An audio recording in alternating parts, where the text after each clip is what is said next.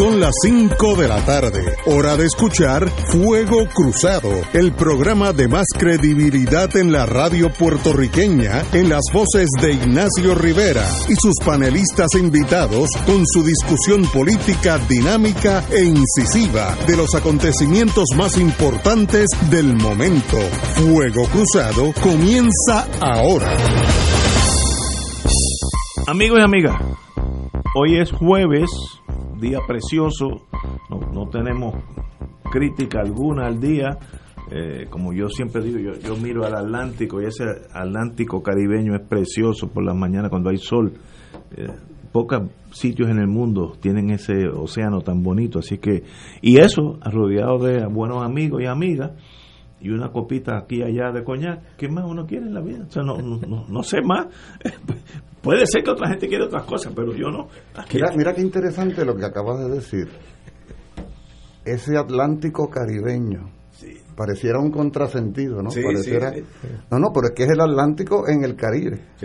Realmente es el Atlántico caribeño. Porque el Atlántico Norte, yo que estuve en la Guardia Costanera, eso es terrible, es gris en los mejores días de verano y, en invierno ni se ve. Tú sabes, es una cosa espantosa y hay unas oleadas. Y el Caribe es tan precioso. Esa, cuando uno vuela por las islas de, de, de Barlovento y Sotavento, preciosidades. Así que el Caribe, yo no cambio el Caribe. Yo estuve hoy frente al Atlántico caribeño que tú mencionas, Ignacio.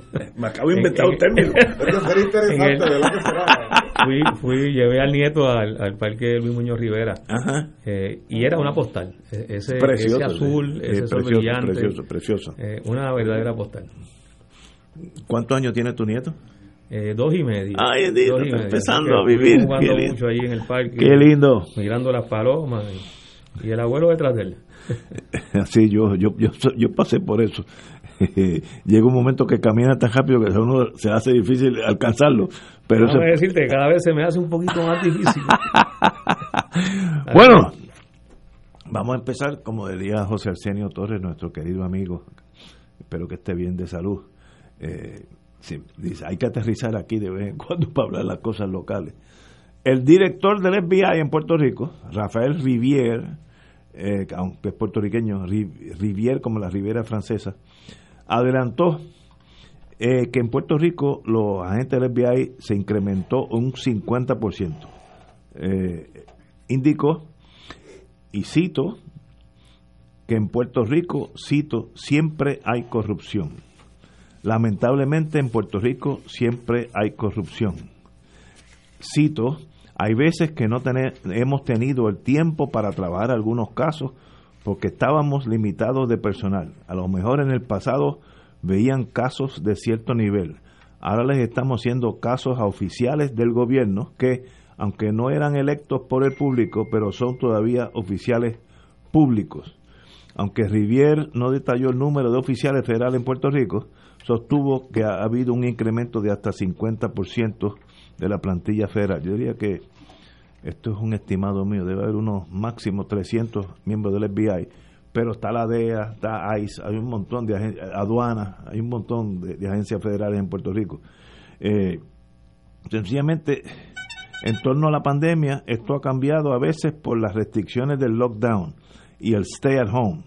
Eh, Rivier participó en, en la antepresentación del gobernador Pierluisi a varios nombramientos relacionados con, la, con el área de seguridad. Ahorita podemos ir a, a eso, pero yo no recuerdo, yo viví en Estados Unidos casi 30 años, yo no recuerdo que un director del FBI regional haya dicho en Brooklyn siempre hay corrupción. Yo y la hay, no, no, pero pero que lo diga es algo que nosotros no como tal vez somos territorio, colonia, pues se atreven a decir una cosa así, porque ¿por qué no lo dicen en Los Ángeles o en Houston, Texas?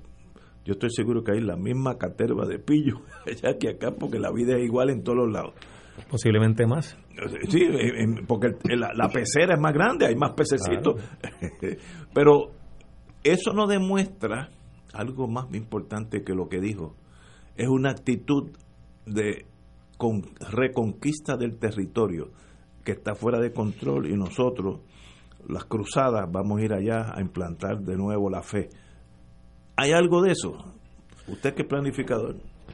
Bueno, no, no, tiene que ver, no tiene que ver con la profesión de, de, planificación, sí tiene que ver con, con como tú un poco eh, ha, inducido, eh, tiene que ver con una postura política. Eh, es, una, es una declaración que esencialmente evidencia una opinión ideológica, una opinión política del director del FBI, que claramente nos dice que para el FBI, primero, esto es otro país y ellos vienen a mirar y a dedicarse a combatir la corrupción, cosa que no es totalmente cierta, eh, que pudiéramos en, en, en aras eh, de algún tipo de reconocimiento decir que es parcialmente cierta, eh, pero que no es totalmente cierta, por un lado, y que trata de insistir en, en, procurar proyectar una imagen de una agencia que en Puerto Rico sí ha ganado una mala imagen por su historial. Eh, y hemos visto en, en, distintos momentos cómo los directores del FBI eh, han tratado de contrarrestar y hacer un contrapeso con lo que ha sido el historial del FBI en Puerto Rico, que principalmente a lo largo de su existencia ha sido una entidad política que se ha dedicado a perseguir a todos los que se expresen y asuman posturas en contra eh, del sistema colonial en Puerto Rico y específicamente del gobierno de Estados Unidos. El historial del FBI en Puerto Rico es claro en cuanto a, la enorme, eh, el, enorme récord eh, y evidencia de persecución, de seguimiento, de violación de derechos civiles de centenares hasta de miles de puertorriqueños y puertorriqueñas que por ser independentistas o incluso no siendo independentistas, por expresando postura contra el gobierno colonial o contra el gobierno de Estados Unidos, sirvió eh, como base para que el FBI eh, los persiguiera y le abriera expediente, como efectivamente eh, se ha aprobado y además está reconocido la cantidad de expedientes que ha, que ha elaborado y que el FBI ha preparado, sobre todo los que para ellos son personas que, que, se oponen a las políticas de Estados Unidos y del gobierno colonial en Puerto Rico. de modo que ese historial de, del FBI es importante siempre traerlo a la mesa y traerlo a este tipo de temas cuando se hacen expresiones como la que acaba de hacer el director de, del FBI eh, y que demuestran nuevamente y, sobre todo revelan eh, con, con, una gran, eh, de, manera fehaciente, cuál es la, la, función del FBI en Puerto Rico.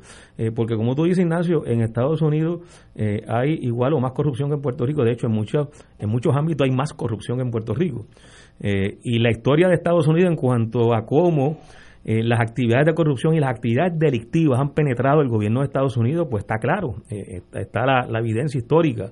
Eh, incluso quienes han sido sus principales dirigentes, en el caso del FBI, aquel famoso Edgar Hoover, que tiene un gran historial y un gran expediente también de de actuaciones eh, contrarias a la ley, contrarias a la constitución propia de Estados Unidos, contrario a los derechos civiles eh, que están plasmados también en, en, la constitución de Estados Unidos y en las distintas eh, normativas de, Estados Unidos, pues Edgar Hoover, la historia también reveló cómo fue un, una persona que violentó esas normas, violentó esa constitución y demostró una gran dedicación eh, también a sacar beneficio propio de la información a la cual tenía acceso.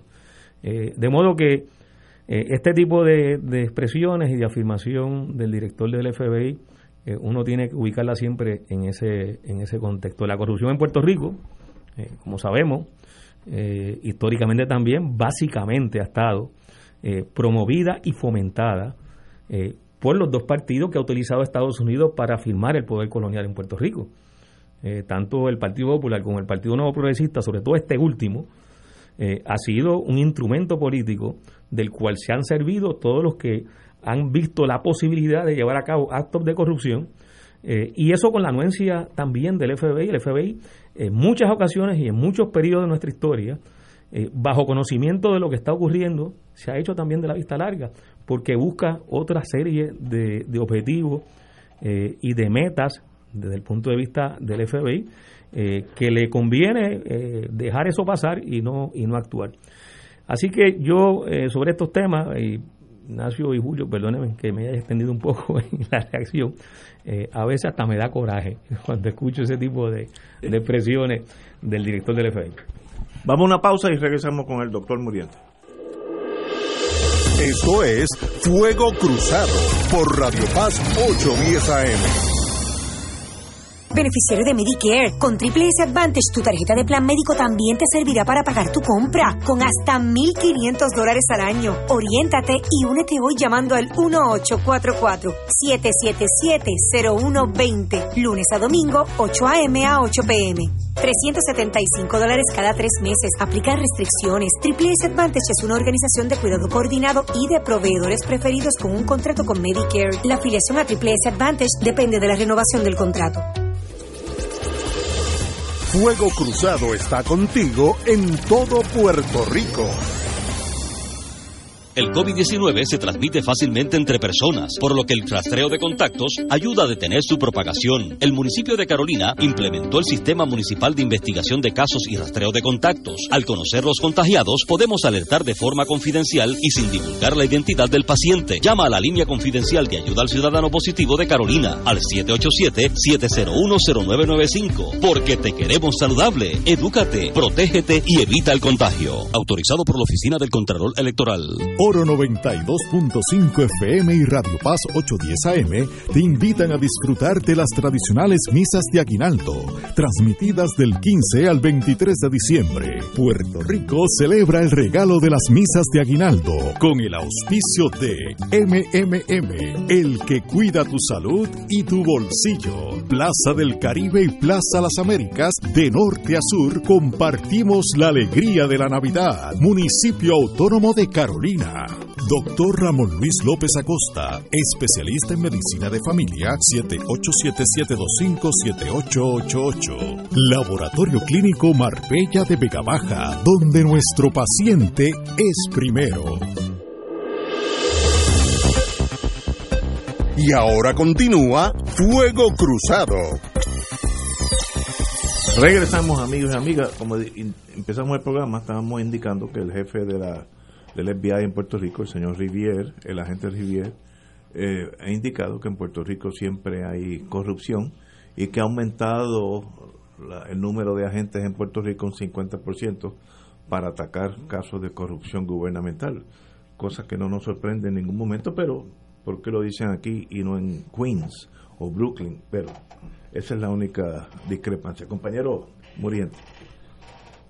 Esa información podría pasar inadvertida entre otros tantos asuntos como la convocatoria que tiene ahora mismo el Senado en este momento para resolver lo del juez del Supremo y cosas así o la vacuna que ya se está poniendo por ahí del coronavirus y solo se trae a colación porque en este programa se problematiza el asunto, ¿no? Porque se asume que constituye una expresión que tiene un valor, que tiene una importancia, que tiene una significación. Eh, yo te escucho, Ignacio, y pienso que esta es la ocasión más reciente en toda una larga historia en la que algo despectivo se dice de este país. No que no sea cierto que haya o no haya corrupto, no se trata de eso.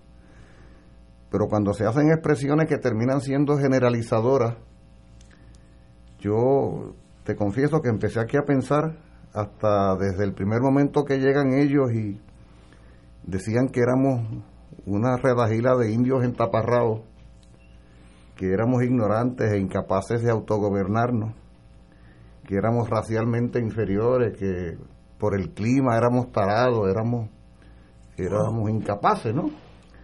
Eh, pensé, te confieso, en este breve instante en West Side ¿Te acuerdas de la ah, película? Ah, West Side Story, seguro. Cuando se pintó aquella imagen estereotipada de que los puertorriqueños, los jóvenes puertorriqueños, sobre todo en Nueva York, lo que eran eran miembros de grupos de ganga que se dedicaban a, a, la violencia entre los grupos. Y claro, se quiso jugar a la fantasía de un romance tipo Romeo y Julieta, pero el marco socioeconómico, cultural nacional de esa película era que nosotros éramos todos delincuentes eh, De manera que ese tipo de expresión dicha hoy, yo la sitúo en un cuatrienio encabezado por el gobierno de Donald Trump, en el que el propio presidente de Estados Unidos se ha dedicado a, a ningunearnos, a acusarnos, a maltratarnos, eh, a criminalizarnos como sociedad. Y ha utilizado como excusa determinados casos efectivamente de corrupción, de mal manejo de dinero o de mala administración gubernamental para echarle leña al fuego de la imagen estereotipada de Puerto Rico y los puertorriqueños como un país y un pueblo de gente corrupta. ¿eh? Y entonces luego dice que nos va que ha aumentado el 50% el número de agentes del FBI. ¿Para qué será? Para que seamos menos corruptos. Cuando una de las instituciones policíacas eh, con el, uno de los expedientes de mayor corrupción es precisamente eh, esa policía política que se conoce como, como FBI y que el referente histórico más reciente que tenemos nosotros sobre esa organización que dice que viene aquí a acabar con la corrupción, el referente de la historia reciente que tenemos, todavía a flor de piel, es el asesinato, el vil asesinato de Filiberto Ojeda Ríos el 23 de septiembre de 2005 allá en Hormiguero. De manera que no es precisamente el FBI la institución que puede darnos a nosotros lecciones de moralidad o de dignidad o de buenas costumbres. O sea, no son precisamente los federales eh, la escuela donde podríamos nosotros aprender eh, cómo ser dignos y cómo ser honestos, porque ellos han sido cómplices de mil y una de mil y una barbaridades. Eh, uno no puede ser indiferente ante este tipo de acusación. En todo caso, la corrupción que hay en Puerto Rico, los hombres y mujeres que puedan estar envueltos en actividades corruptas, sobre todo al nivel gubernamental, eh, la mayoría de ellos, de los que han sido convictos en particular, eh, se han distinguido por su lealtad a Estados Unidos en el plano político. O sea, los que han ido presos o los que están por ser procesados, incluyendo a estadounidenses como la secretaria de Educación que llegó aquí, que por el solo hecho de ser estadounidense se suponía que fuera superior y terminó con un pliego de acusaciones por corrupción. Kelleher. La señora Kelleher. Levante la lista cualquiera de los amigos o amigas que nos esté escuchando a ver si eso no es cierto que los casos más connotados de corrupción en Puerto Rico en la historia reciente y en la menos reciente no se han distinguido a su vez por la lealtad a Estados Unidos en su condición de miembros o dirigentes de partidos anexionistas o colonialistas. ¿Ah? Qué interesante. Pareciera ser que en algunos casos, o en más de uno, ser corrupto y ser anexionista o ser colonialista forma parte de un mismo discurso. Y entonces, ¿por qué este señor director del FBI, además de hacer esos señalamientos, no explica cómo los gobiernos que el FBI, entre otras instituciones estadounidenses en Puerto Rico, respaldan puntillosamente? Porque no explica que ellos participan de ese proceso de la corrupción generalizada en determinados círculos de la administración colonial puertorriqueña, ¿no? ¿en qué medida la corrupción en este país es fruto y consecuencia del colonialismo? ¿Ah? Y del, del, deterioro social y de la calidad de la vida a la que nos ha llevado la condición vigente. Pues, ¿De dónde es que surge todo esto? Porque no, no se nace corrupto. O sea, la corrupción no es una condición biológica, es una condición social, económica, cultural, política, ideológica. O sea, explíqueseme, que me explique el señor policía federal ¿Ah? desde ese punto de vista más amplio y menos policiaco, eh, ¿cómo es que se entiende que este país efectivamente esté azotado por la corrupción a nivel sobre todo administrativo de los distintos gobiernos que han regenteado Fortaleza? Mi única observación, como dije anteriormente, es ¿por qué se dice aquí y no en Detroit o en Queens? Allá hay una, en Queens hay una mafia rusa de, Russian Mafia que le zumba la marigueta y yo no, yo no, es más, el rol del gerente, del director del FBI en Puerto Rico, es uno de mucha más notoriedad que ese mismo puesto en una ciudad como Los Ángeles, que tiene 5 millones de habitantes. Porque el FBI es una policía de ocupación de otro país en Puerto Rico. Aquí tiene otro rol. Es una policía de ocupación político-militar. Este es otro país, como decía el compañero Rivera Santana, y no es lo mismo que esa policía política mencione lo que esté o no haciendo en Chicago, o en Los Ángeles o en Nueva York, que forma parte de su país, ¿ah? porque ellos son los primeros que en el fondo se reconocen que son extraños en este país que son una, una lo mismo que decíamos la semana pasada sobre el tribunal eh, de la Chardón, el tribunal federal, pues el FBI es la otra pata de esta dupleta, que por cierto no sé si luego te llamaría el, el juez director del tribunal, luego del debate que tuvimos aquí sobre su intervención, ¿verdad? Pero no tienes que decírnoslo, sobre todo al aire, pero bueno. Pero mira, el FBI y el Tribunal Federal en Puerto Rico son dos de las grandes instituciones eh, es una afirmación, Ignacio, de, de, prepotencia y de, y de superioridad eh, para continuar el discurso de recordar que aquí el FBI, donde manda el capitán del FBI, eh, es la policía del gobierno federal establecida en Puerto Rico, que no es Estados Unidos, es otro país, y, y quieren insistir en eso. Nosotros somos la policía federal, la policía de Estados Unidos eh, y aquí venimos a establecer nuestras prácticas y nuestras políticas policíacas según al FBI le entienda y le convenga al gobierno de Estados Unidos. Y yo creo que eso está claro, eso, tampoco es decir algo que no, que no haya sido eh, corroborado y evidenciado en la historia de, del FBI, como mencionábamos anteriormente. Me parece que, que ahí está el expediente, ahí está el récord, ahí está la historia, y esa ha sido la función del FBI. Además, el FBI también se ha dedicado adiestrar a la policía de Puerto Rico. Así que, que, parte de lo que puede haber sido y de lo que ha sido eh, los procesos y las acciones de corrupción dentro de la policía de Puerto Rico se han dado también bajo el manto del adiestramiento de, del FBI a esa policía de Puerto Rico desde que el FBI llegó a Puerto Rico. Eh, esa ha sido una de sus funciones. No solo eso, José, es que la policía de Puerto Rico está federalizada. Es decir, la policía de Puerto Rico está explícitamente bajo la dirección de los federales en cada operativo, en cada iniciativa. O sea, prácticamente todas las 13 áreas en las que está dividida policíacamente este país han sido federalizadas, por distintas razones. Pero cuando hay un operativo, un allanamiento algún tipo de persecución, al primero que usted va a ver es a un agente del FBI, que por cierto, ahora que decimos eso, mira cómo le vienen a la memoria a uno Recuerdan los amigos y amigas Radio Escucha los testimonios diversos que ha habido cuando los asesinatos del Cerro Maravilla, que se mencionaba que entre las personas que estuvieron allí ese día, ostensiblemente en sus vehículos característicos, con su vestimenta, eran agentes del FBI. Eso nunca quedó claro, el rol del FBI en los asesinatos del Cerro Maravilla. Nunca, al día de hoy.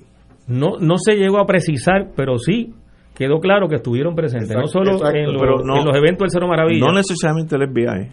Hay dudas si fue Naval Intelligence. Eh, no, ¿sabes? No, no hay prueba que fue agente del FBI. Ahora, que había dos americanos allí, sí, eso, eso lo han dicho. Pero que además, en el caso de, en uno de los eventos donde participó eh, Alejandro González Malavé, que fue en, en, el tiroteo de la casa de, de Luis Muñoz Marín, este, ahí también salió información de que eh, agentes del FBI estuvieron observando ese operativo. Eh, hay, mucha información que, que, surgió durante toda la investigación, no solo de los eventos del Cerro Maravilla, sino de los eventos que ocurrieron previo al Cerro Maravilla y sobre todo los que estaban vinculados a la participación de Alejandro González Malavé eh, en ese proceso.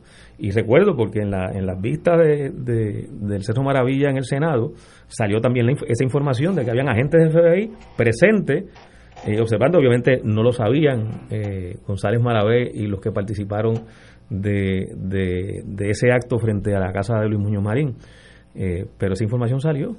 Que tú señalas que el FBI entrena a la policía, pero no solo eso, ¿Cuántos de los pasados superintendentes de la policía, provienen del FBI? Yo conozco a dos, Pesquera y Toledo. Ah, o sea, para garantizar el control. ¿Y Figueroa Sancha? No, Figueroa Sancha era de la policía de Nueva York, no, no era FBI. Pero en el operativo de Diego 444 él estaba. Ah, sí, sí, sí, sí. Pero eso como operativo del FBI. Sí, sí, pero que no, no vino reforzado como eh, bueno, sí, como fue como un cuarto bate que no, no era el FBI, pero estaba estaba bajo la orden del FBI en ese operativo. O sea que la policía de Puerto Rico termina siendo una extensión del FBI, como tú señalas, José.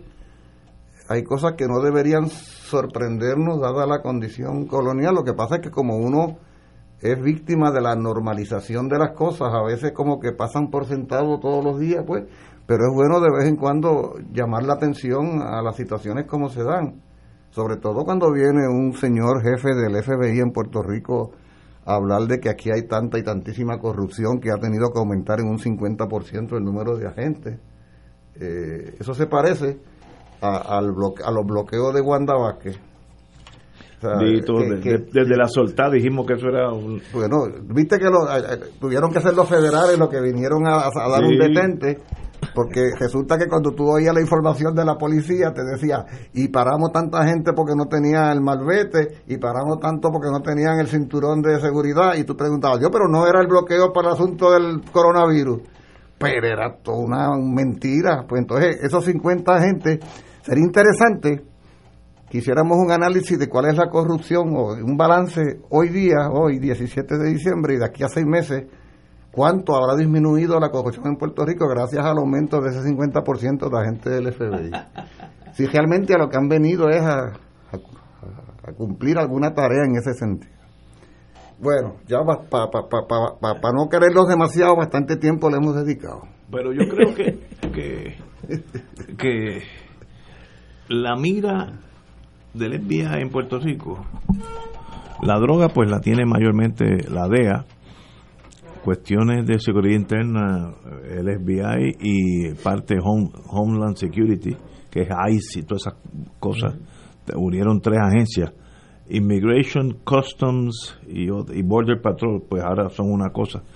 Eh, y, y yo creo que el FBI está concentrando desde, ay, ¿cómo se llama aquel señor eh, que le gustaba la publicidad, eh, bueno, lo digo ahorita, que, fue hasta la, caminó desde una estación de, de, gasolina hasta justicia para entregar una queja, ¿te acuerdas? Que llevó los reporteros, eh, bueno, oye, ese fue el primero que llamó a forjar en Puerto Rico una unidad de corrupción antigobierno, anti eh, political corruption. Y yo creo que eso fue una buena idea porque están especializados en seguir a los políticos y los que se, se acercan a los políticos en corrupción. De ahí vienen los casos de Anaudi y todas esas cosas que han sucedido. Eh, aquel juez que, que está preso ahora mismo, una cosa increíble. Eh, y eso, pues no necesariamente es malo. Sucede en Detroit también. Así que, o sea, no estamos hablando de que esto es una cosa que es un cáncer que hay que extirpar, no, eh, esa célula cancerosa está en todos los, renglones de, la humanidad, en todos los países del mundo. El problema es qué tan fácil se le hace a algunos trabajar y otros es más difícil. Eh, eh, y eso pues es bien difícil de, generalizar, es mi única queja en torno al señor, el agente Rivier, que dice pues que esto es una especie de, de cataclismo este, social. Nota, suave, cójanlo suave, que estamos en Navidad. Vamos a una pausa, amigos. Fuego Cruzado está contigo en todo Puerto Rico. El COVID-19 se transmite fácilmente entre personas, por lo que el rastreo de contactos ayuda a detener su propagación. El municipio de Carolina implementó el Sistema Municipal de Investigación de Casos y Rastreo de Contactos. Al conocer los contagiados, podemos alertar de forma confidencial y sin divulgar la identidad del paciente. Llama a la línea confidencial de ayuda al ciudadano positivo de Carolina al 787-701-0995. Porque te queremos saludable. Edúcate, protégete y evita el contagio. Autorizado por la Oficina del Contralor Electoral. Restaurante Marisquería Reina del Mar y Restaurante Mar del Caribe se han unido para ofrecerle la Más extensa variedad en platos, calidad y sabor en mariscos frescos y carnes. Ordena de nuestro menú y ofertas especiales para los días festivos. Llama al 787-545-5025. Estamos localizados en la calle Loiza, Punta Las Marías, abierto de martes a sábados desde las 12 del mediodía y los domingos ordena para llevar. 787-545-5025. Restaurante Marisquería Reina del Mar y Mar del Caribe, dando sabor a Puerto Rico, les desea muchas felicidades. Hermano y hermana de Radio Paz, te saluda el Padre Milton. Recién hemos terminado nuestro Radio Maratón de Radio Paz 2020, un adviento en clave misionera. Y como nos dice el versículo que nos guió durante toda la semana de Mateo 7:7, pidan y se les dará, busquen y hallarán, llamen y se les abrirá la puerta. La providencia de Dios se ha manifestado a través de los donativos que ustedes hicieron llegar, logrando una cantidad histórica en un Radio Maratón de Radio Paz. Les recuerdo a aquellos que están recibiendo la boleta en su casa, devolverla con su cheque o su giro postal para que la promesa se haga una realidad. Que el Señor le multiplique ciento por uno y sigamos celebrando juntos la misión de Radio Paz 810. Escucha los sábados a las 5 de la tarde para servirte un programa del Colegio de Profesionales del Trabajo Social de Puerto Rico con los temas de interés a la comunidad. Recuerda, los sábados a las 5 de la tarde para servirte por Radio Paz 810. Y ahora continúa Fuego Cruzado.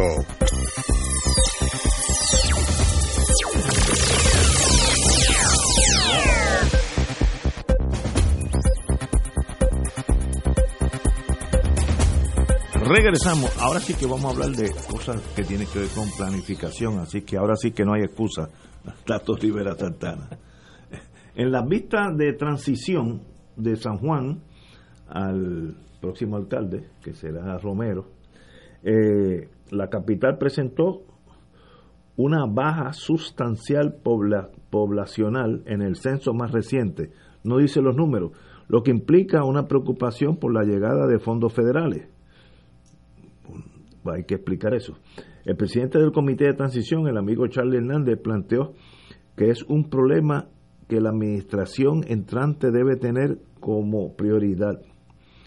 Pero si se está yendo la gente de San Juan, ¿qué puede hacer el municipio de San Juan para detener eso? ¿Esos son factores económicos o socioeconómicos? Eso no es así, este, porque dejaste una puerta abierta, el, se, está yendo para Cagua, eso, eso, o para Nueva York. Pero, anyway, vamos a... se puede atenuar. Pero... Se puede atenuar. El licenciado Hernández puso que esta reducción puede ser debido a la pandemia, que no creo que sea eso, ya que muchas personas no tienen no llegaron al censo.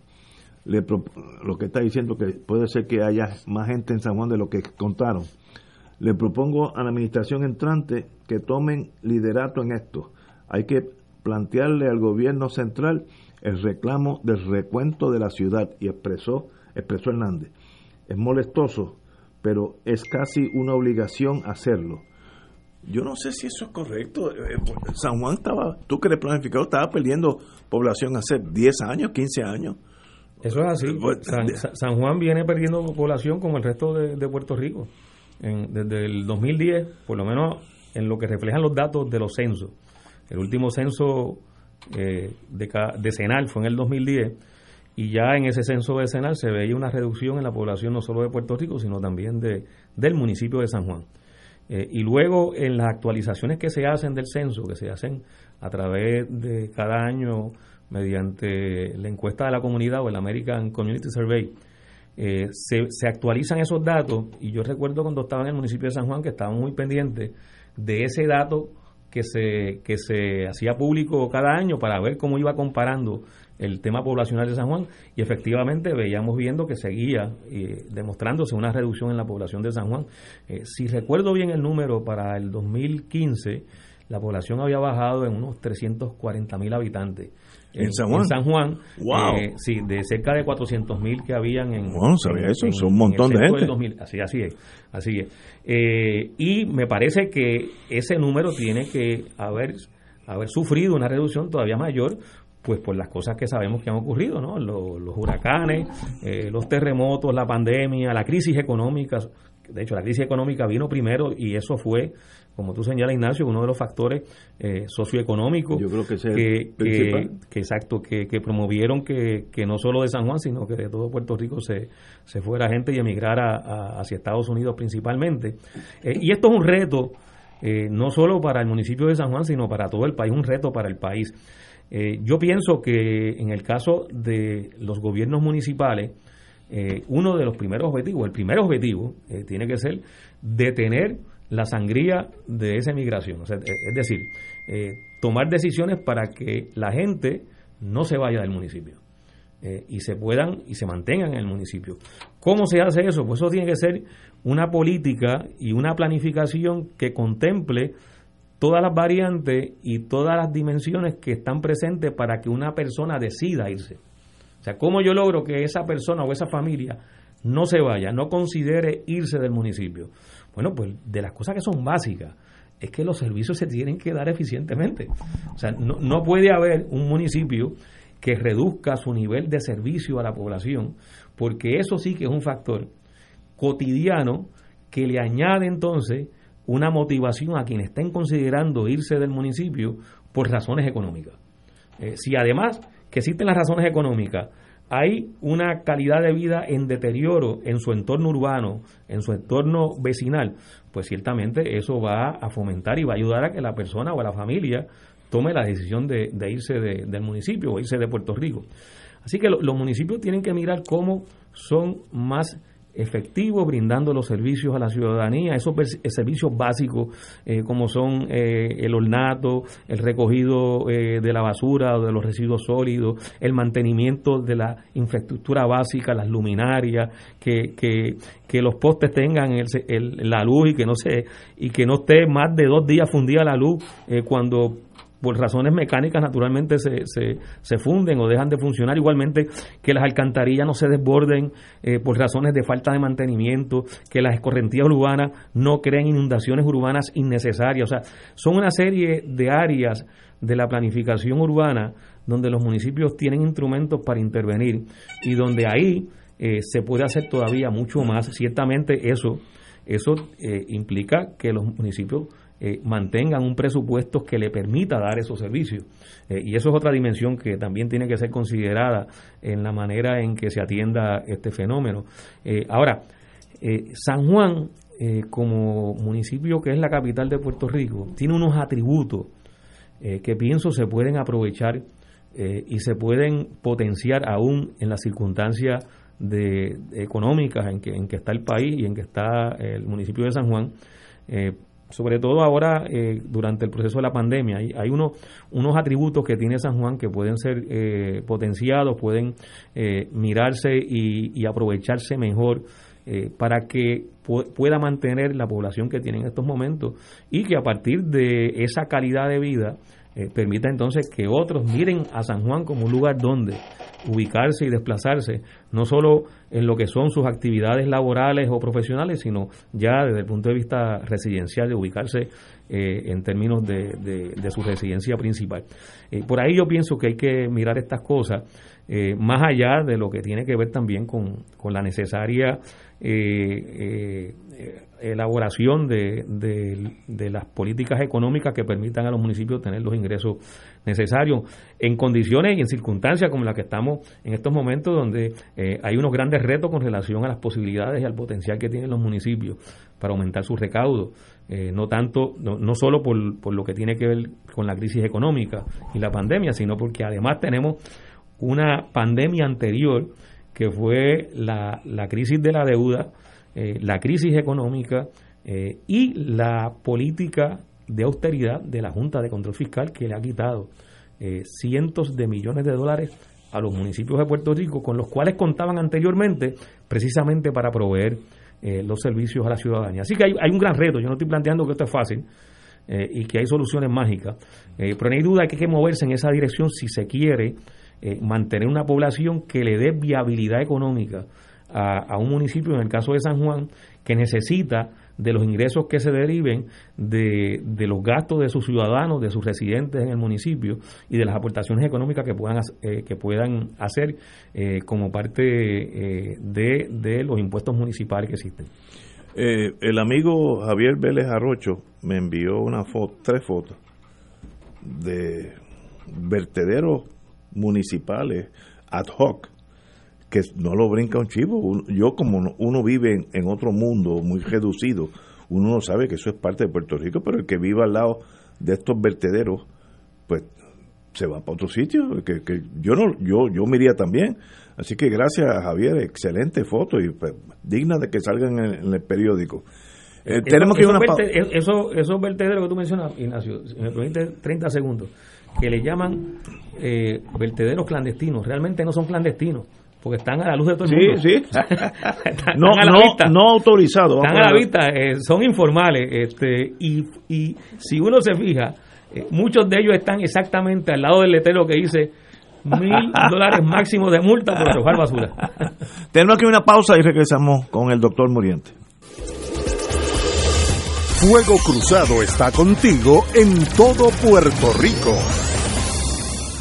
El COVID-19 se transmite fácilmente entre personas, por lo que el rastreo de contactos ayuda a detener su propagación. El municipio de Carolina implementó el Sistema Municipal de Investigación de Casos y Rastreo de Contactos. Al conocer los contagiados, podemos alertar de forma confidencial y sin divulgar la identidad del paciente. Llama a la línea confidencial de ayuda al ciudadano positivo de Carolina al 787-701-0995. Porque te queremos saludable. Edúcate, protégete y evita el contagio. Autorizado por la Oficina del Contralor Electoral. De todo un poco, con Manolo Almeida, el más ameno en tus mañanas por Radio Paz 810 AM, de martes a viernes a las 9 de la mañana. Notas positivas, salud, ambiente, negocios y entretenimiento. Manolo Almeida, doctora Bárbara Bustillo y la periodista Frances Ryan. De todo un poco, martes a viernes por Radio Paz. ¡Estamos vivos! Radio Paz te ofrece el mejor motivo para levantarte temprano y disfrutar el comienzo de un nuevo día de lunes a viernes con Enrique Liboy y Radio Paz en la mañana. La dosis perfecta de noticias, deportes y éxitos musicales de todos los tiempos, humor y curiosidades, calendario de actividades y tus peticiones musicales por el 787-300-4982. Conéctate con el 810 AM de lunes a viernes con Enrique Liboy y Radio Paz en la mañana.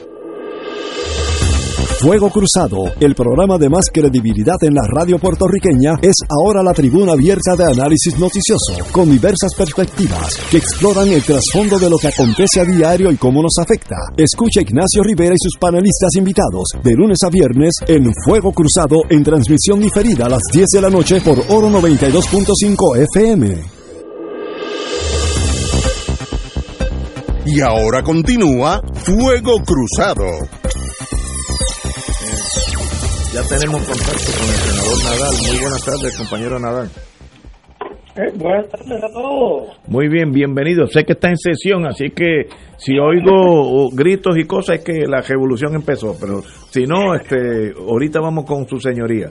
Eh, Muriente, eh, hablamos de la despoblación de San Juan. ¿Tú podrías, por favor, Ignacio, leer la primera oración de la nota? Aquí está. A la que quiero referirme. Eh, gran reducción poblacional en San Juan. La ciudad capital presenta una baja poblacional en el censo más reciente, lo que implica una preocupación por la llegada de fondos federales. Ok, ok, ya está. Ahí, sabía, sabía dónde parar. Ese, apellido era el que Claro, claro, pues cómo no. ¿Para qué? Pregúntense los amigos Radio Escucha, ¿para qué es que sirven los censos? O sea, ¿cuál es la razón de ser de los censos? El compañero Rivera Santana ha hecho una extensa explicación de los múltiples asuntos que en una ciudad y en un país, pero en este caso en una ciudad, tienen que tomarse en consideración para garantizar la calidad de vida la felicidad de los ciudadanos, la prestación de servicios, el conjunto de componentes de la vida cotidiana de cualquiera de nosotros. Para eso es que se hacen censos, Se hace censo de gente, se hace censo de recursos, de riqueza, de médicos, de profesores y profesoras, de escuelas, de centros de salud, de vehículos, de kilometraje de carretera, de áreas agrícolas, de áreas eh, industriales, urbanas. O sea, se hace censo. En un censo es una radiografía. Eso que en inglés llaman un MRI. Eso de hacerte un chequeo, una radiografía de la totalidad del cuerpo. Eso es lo que se supone que sea un censo. Y resulta que la nota de prensa nos dice que la preocupación de algunos en San Juan tiene que ver con la baja que pudiera haber en los fondos federales. Dime para qué tú quieres un censo y te diré quién eres. Dime para qué tú quieres un censo y te diré cuál es tu real situación. O sea, una economía cuya principal preocupación sea el mantengo, glorificado con tarjeta de la familia, con plan 8, con gente negativa, con plan WIC, es una economía precaria, es una economía de la pobreza y peor aún, es una economía donde el trabajo no aparece como componente principal del desarrollo de la sociedad misma y del desarrollo de la riqueza. Oye, ¿sabes qué, Ignacio? La importancia de que haya una baja en la población de un país registrada o reflejada con un censo tiene que ver con 100 o 200 asuntos antes que lo que tenga que ver con fondos federales. Obviamente. O sea, tiene que ver, tiene que ver con población escolar, tiene que ver con la, con el, con la, con la pirámide poblacional que se da en esa sociedad, cuántos de esta edad, cuántos de la otra edad, tiene que ver con cuántos ingenieros hay, cuántos profesores, cuántos educadores, ¿Ah? tiene que ver con cuánta tierra podemos cultivar para depender menos de la importación tiene que ver con la autogestión económica que permita que la ciudad dependa menos de, del, gobierno central. En este país hay más de la mitad de los municipios que dependen en un 75 o un 80% del gobierno central que están quebrados. Entonces, una economía quebrada piensa en cupones, piensa en fondos federales. Me parece a mí que evidentemente en San Juan, por lo menos a la luz de esas noticias, planificadores no hay ni plan maestro de la ciudad pareciera haber, que no sea administrar los fondos federales. Ahora, te voy a decir una cosa, por más Romero que sea Romero este, que yo no sé si sea pariente del otro, eh, para administrar fondos federales no hay que tener demasiadas luces.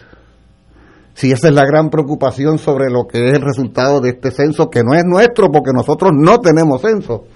Lo que hay es un apéndice que se dice Puerto Rico, en el censo de Estados Unidos y, a base de eso es que es interesante, me estaba acordando ahora, al tú leer eso, Ignacio, que precisamente la propaganda que hacía el, el departamento ese del censo para que la gente...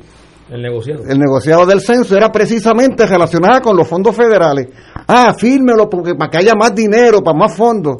O sea, la típica... Eh, la típica campaña de dependencia económica, ¿no? No, un censo es otra cosa mucho más importante. ¿Ah? Pero dime, ahora digo yo, dime para qué tú quieres un censo y te diré por dónde anda la economía de tu país. No, realmente no, dice mucho que ese sea que ese sea el cárcel de la noticia, dice mucho. Porque No dice nada de lo que el compañero Rivera Santana planteó sobre para qué un censo es útil y necesario. Estoy totalmente de acuerdo con ustedes. Este, eh, yo diría que lo último, bueno, no último porque es importante, eh, debiera ser los fondos federales, pero sí es un termómetro para tú medir todas las cosas que están pasando en esa sociedad, las escuelas, los ingenieros, el estatus de las carreteras, etcétera, etcétera. Estoy de acuerdo con ustedes, este, no lo había visto así, pero qué bueno.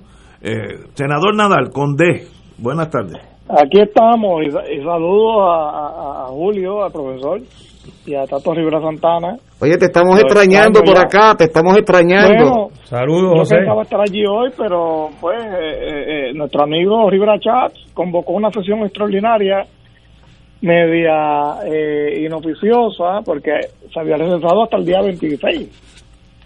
Y de repente ahora pues nos convocan, para mí esta sesión no procede, pero bueno, estamos aquí. ¿No se supone que la convoque la gobernadora? Eh, bueno, eh, es que ya estaba convocada. Lo que pasa es que hubo un receso hasta el día 26, pero tú no puedes romper con un receso. Pero él lo hizo, bueno, y, pues nadie lo cuestiona, pues seguimos. Eh, pregunta, hoy... Pero mira... Eh, ajá, sigue usted, sigue usted. Bueno, es que estoy escuchando eh, a Julio.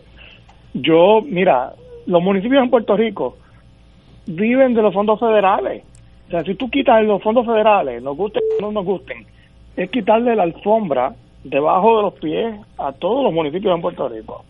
Eh, de esos fondos es que se utilizan eh, pues, pues, los, programas para la vivienda, para obras públicas, para salud. Eh, y mira, pues, es, la realidad de Puerto Rico. Y, y si, lo, si el censo es importante para eso, pues mira, pues que bien, que, que, pues, que lleguen los fondos. Y, y la baja en participa en en población. en población en Puerto Rico eh, no no creo eh, yo creo que es un error decirle que eso se debe a la pandemia yo creo que eso venía caminando ya hace 10 15 años. ¿qué tú crees? Sin duda mira la baja de la población eh, comenzó sobre todo el éxodo cuando comienza la recesión e-, económica no tras la partida de las 936 eh, eh, que el, el, el phase out, como se dice en inglés, completo, pues ocurre en el 2006 y se pierden miles de empleos, la gente comienza otra vez a irse, siempre había sucedido eso, pero eh, se incrementó en esos años. Eh, ¿Qué te puedo decir, Ignacio? Y, y, a, los otros panelistas. Eh, Puerto Rico tiene una realidad y es que somos ciudadanos de los Estados Unidos el país más rico del mundo todavía, y lo será por mucho tiempo. Eh, y es fácil para la gente simplemente emigrar, es la, es la válvula de escape. Eh, me va mal aquí, pues me voy. En otros países, pues la gente se tiene que quedar en su país. Eh, es lo, normal. salvo que vive en la Unión Europea también. Pero la realidad es que, pues, en Puerto Rico lo, lo, fácil es irse y buscar oportunidades en la Florida, Nueva York, Texas, el estado que sea. Y, eh, y bueno, nada, eh, yo, yo creo que no merece demasiado análisis, es que simplemente la gente busca su bienestar y se va, ¿no? Esto eh, es, malo es malo demográficamente, no hay duda. Y para la economía, porque se, va talento, pero es la realidad que tenemos. Otra palabra, tú estás indicando que la, la, ecuación de economía es la que rige en mucho esa emigración buscando otros horizontes, que puede ser hasta otros pueblos en Puerto Rico, porque hay, pueblos, hay pueblos que han aumentado su población, Gurabo creo que es uno. Uno solamente es el que refleja un aumento poblacional. Bueno, en la nación, americana, de la que, oye, de, nuevo, somos parte. Una parte pues la gente emigra de un estado a otro y, se muda. Pertenecemos, pero no formamos parte. Oye, yo no, yo no sé si tú eres parte, pero nosotros no. Bueno, estoy de acuerdo con el planteamiento sociológico histórico. Pero pero la realidad es que somos ciudadanos de ese, país. Ah, y la gente migra a donde haya empleo. Y eso es lo que está pasando aquí.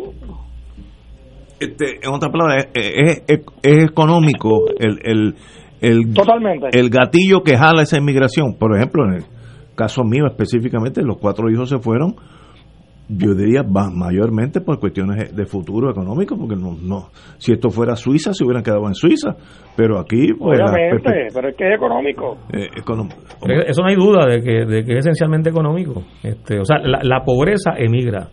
Seguro. Bueno, la, la pobreza emigra porque la, las condiciones la gente trata de superarlas y si en donde vive lo que ven es una repetición de su condición sin perspectiva de que haya posibilidad de salir de la pobreza, pues todo ser desde el punto de vista natural va a tratar de moverse en dirección de superar sus limitaciones eh, y su sufrimiento. Y, esa, esa, es la razón por la cual este, no, no decenas o cientos, sino cientos de miles de puertorriqueños y puertorriqueñas se han visto obligados a migrar. Claro, en los últimos tres años eh, han ocurrido una serie de eventos como fueron los huracanes este, y, ahora los temblores este, que le han dado un elemento o un, factor adicional. Eh, pero si a eso le sumamos, que era algo que también eh, tratábamos de insistir, una mala gestión en, en, el, en, el gobierno, no, no, solo el gobierno central, sino el gobierno, en los gobiernos municipales, pues se, se cierra el ciclo, o sea, se cierra la ecuación y se da la tormenta perfecta. Y eso lleva a que entonces, pues mucha gente definitivamente eh, emigren fuera, fuera de Puerto Rico. Oye, en ninguna... No hay duda, oye, y, y, Tato, eh, eh, quiero pues también añadir, en este tema de la, de la emigración, que se ve en todo el mundo, ¿no? Yo, y de hecho creo que lo mencioné anteriormente en este programa, yo me, yo me acuerdo, hace como siete años, yo estuve con el entonces eh, vicepresidente de Salvador, que luego se convirtió en presidente. Él pertenecía al FLN, la guerrilla comunista, y él me dijo, mira, ustedes tienen en Puerto Rico una circunstancia parecida a las de Salvador, porque la mitad de la población de ustedes está en Estados Unidos eh, y, y ustedes dependen mucho pues de los fondos que llegan de Estados Unidos pero ustedes tienen la diferencia de que se pueden ir para allá cuando quieran de viaje los que son ciudadanos. Y aquí no. Se tienen que ir por la frontera de México es un lío. Caminando mucho y, y, lo mismo me dijo y lo mismo me dijo Arnaldo Alemán eh, que era presidente de la derecha no eh, pero yo me quedé contra pues mira es así este, y es una realidad política histórica. Yo no no es que esté de acuerdo con ella, pero la, la, la mayoría de las familias en Puerto Rico, el 80% de ellas, tienen la mitad de la gente en los Estados Unidos ya. Correcto. ¿Y cómo pues uno brega con eso? Es la realidad económica. Señores, son las seis de la tarde, no se vaya, señor senador, a menos que haya allí alguna votación. Entonces está excusado. No, eh, no, no, está sonando por, por, por el micrófono Rivera Chats, pero por lo que pienso, todavía puedo quedarme aquí. Muy bien. Vamos a una pausa y regresamos con el doctor Muriente. Fuego Cruzado está contigo en todo Puerto Rico. Aquí la llama se enciende cada tarde a las 5 porque escuchas Radio Paz 810 AM, WKBM San Juan y retransmite en diferido WOROFM Corozal San Juan, la Casa de Fuego Cruzado, el programa de más credibilidad en la radio puertorriqueña.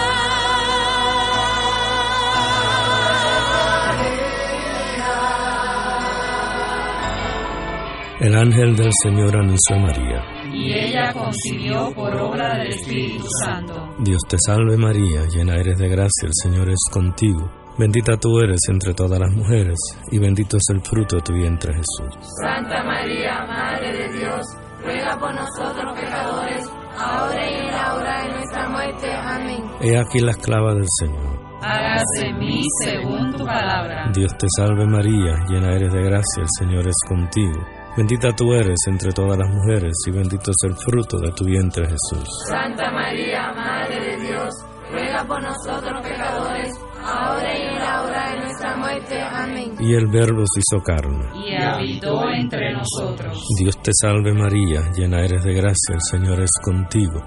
Bendita tú eres entre todas las mujeres, y bendito es el fruto de tu vientre Jesús. Santa María, Madre de Dios, ruega por nosotros pecadores, ahora y en la hora de nuestra muerte. Amén. Ruega por nosotros, Santa Madre de Dios. Para que seamos dignos de alcanzar las promesas de nuestro Señor Jesucristo. Oremos. Derrama, Señor, tu gracia sobre nosotros, que por el anuncio del ángel hemos conocido la encarnación de tu Hijo, para que lleguemos por su pasión y su cruz a la gloria de la resurrección, por Jesucristo nuestro Señor. Amén. Gloria al Padre, al Hijo y al Espíritu Santo. Como era en un principio, ahora y siempre, por los siglos de los siglos. Amén. Ser rotario es dar de sí, con amplitud, sin anhelo de recompensa del cielo, antes de pensar en sí. Mensaje del Club Rotario de Río Piedras.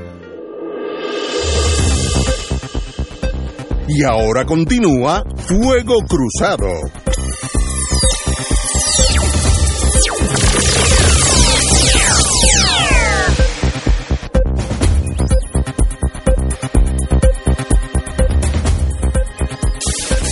Regresamos, amiga, amiga, compañero eh, Muriento, usted tiene la palabra. La conversación sobre el tema de San Juan y la baja poblacional ha ido derivando en una reflexión mayor sobre el tema poblacional de Puerto Rico, ¿verdad? Incluso más allá en lo que significa la emigración masiva en cualquier sociedad. Y a mí me preocupa que eh, comportamientos poblacionales como estos se vean como algo normal, como algo a lo que habría que resignarse, que las cosas suceden pues porque así lo quiso la divinidad. Y, la, y la realidad es que eh, cualquier sociedad de la cual emigre masivamente una cantidad de ciudadanos de cientos de miles o millones, es una sociedad que inevitablemente está pasando por una situación traumática por diversas razones, las que sea. O sea, podemos explicar el trauma socioeconómico que supuso la revolución cubana, digamos, en el año 59, lo que implicó una salida masiva de personas que estaban, eran desafectas de aquel proceso. Podemos entender eh, que la situación de precarización a la que ha sido llevado Venezuela haya hecho que haya una cantidad importante de millones de venezolanos que salen del país. Podemos entender que situaciones económicas precarias hagan que eh, miles de dominicanos se lanzaran a la aventura, muchas veces mortal, de llegar a Puerto Rico y que en la ciudad de Nueva York ahora mismo haya más de un millón de dominicanos. ¿eh? Pero eso no es porque se fueron en crucero y se enamoraron en Nueva York y decidieron quedarse por allá. Y tenemos que entender que la situación de que haya más de 5 millones de puertorriqueños en Estados Unidos, siendo ese número superior a la cifra de ciudadanos y ciudadanas que hay en Puerto Rico, tampoco es por, porque, porque así lo quiso la, la naturaleza. No, no, ha habido una situación crítica que se dio primero en las postrimerías de los 40 hasta los 60, 70 y luego en el periodo de las pasadas décadas.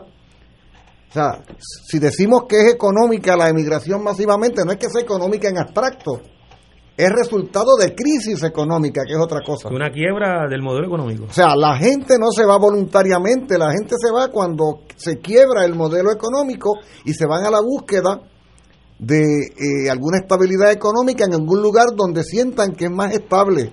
Cientos de miles de bolivianos no se van a Estados Unidos, se van a Argentina a buscar una estabilidad mayor, porque la lógica eh, demográfica es que tú te acercas al país que tú sientes que tenga una estabilidad mayor. No porque creas en la estadidad, no porque sea anexionista o estadounidense, no, no, porque ese país provee unas posibilidades mayores. ¿ves? Pero lo que es evidente es que está en crisis la economía del lugar de origen de esas personas. Y eso se le llama Estado Libre Asociado. O sea, el modelo Estado Libre Asociado, el modelo Operación Manos a la Obra, el modelo 936, el modelo Importación de Capitales, está en quiebra, está en crisis. Pero no es una crisis circunstancial, es una crisis estructural de fondo que ha obligado a millones de compatriotas nuestros a abandonar el país. Por lo tanto, es una combinación de factores económico-políticos sociales, pero no es algo que podemos asumir como que no hay nada que hacer, tenemos que acostumbrarnos a esa realidad y que nos manden postales en Navidades ahora y nosotros le mandamos pasteles y le cantamos un villancico. No, eso no es así. Tú sabes, esto es algo mucho más grave y mucho más serio que tiene que ver con la precariedad de un modelo económico social que se ha mostrado incapaz de garantizarle a la ciudadanía, a la mayor parte de la ciudadanía, una estabilidad económica y social. Pero Julio, yo claro no canta un gallo, mano. ¿Ah? Eh, una observación Senador. breve. y, y, yo no creo me mantengo, yo pues reconozco el problema de depender de, fondos federales. Pero si quitamos esos fondos que llegan bajo el ELA a los municipios, a la gente, eh, ¿qué pasa en la economía de Puerto Rico y qué, y qué, alternativa hay? No, no, no. Que no sea teórica. De acuerdo. Oye, José. Es una realidad. Yo reconozco que el modelo como ha sido diseñado es un modelo altamente dependiente en, en, factores externos precisamente la vulnerabilidad del modelo, tanto en términos industriales como en términos de la, de la beneficencia pública, la vulnerabilidad, el talón de Aquiles, es la dependencia crónica en factores externos, que es lo que ha colapsado. Yo, yo reconozco, como tú lo reconoces, que ese es un factor en este momento importante. Yo reconozco, por ejemplo, que miles de familias en este país llenan sus alacenas con, con los dineros que le envían para la tarjeta de la familia. Yo no tengo, yo no me cierro a los ojos a eso.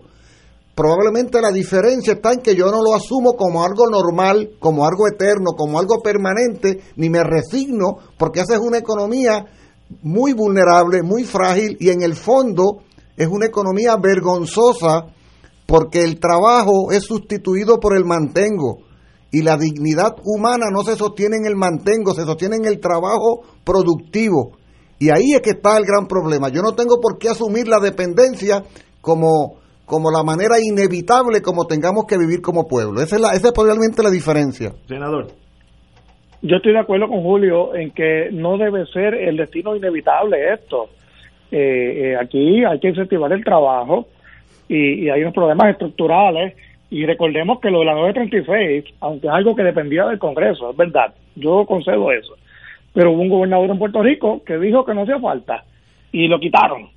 Y la economía colapsó desde entonces.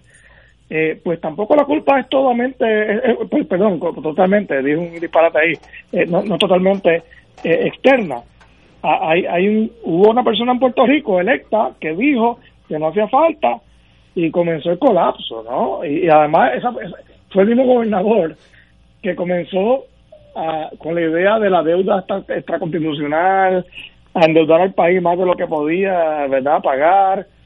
Y entonces ahora la culpa es de Lela. Bueno, está bien, yo no yo no voy a entrar en el tema del estatus mucho, pero sinceramente creo que nosotros los puertorriqueños tenemos una dosis de responsabilidad también en esto y, hay que señalar a las personas responsables.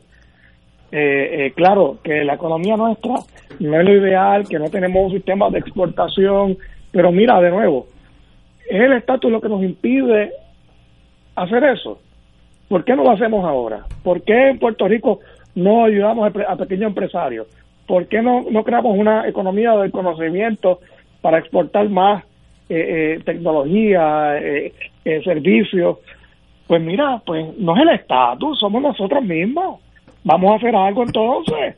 Es un problema de política pública, más que de política partidista. Lo que pasa es que a veces nos, nos, sentimos rehenes de, de la cosa partidista, pero hay que exigir a los políticos.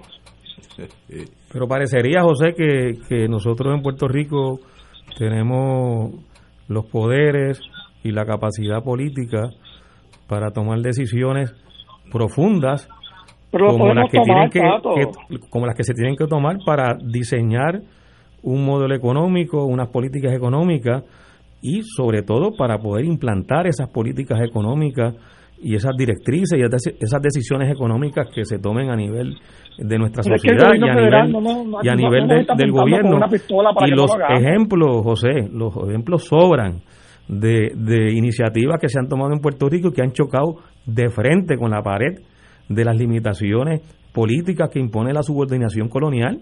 Eh, podemos hablar de la iniciativa Hernández Colón. Bueno, y, podemos hablar de muchas otras pero, pero, la lista es larga. lo, demás se puede hacer. La lista es larga no no podemos establecer política monetaria no podemos establecer convenios comerciales con otros países.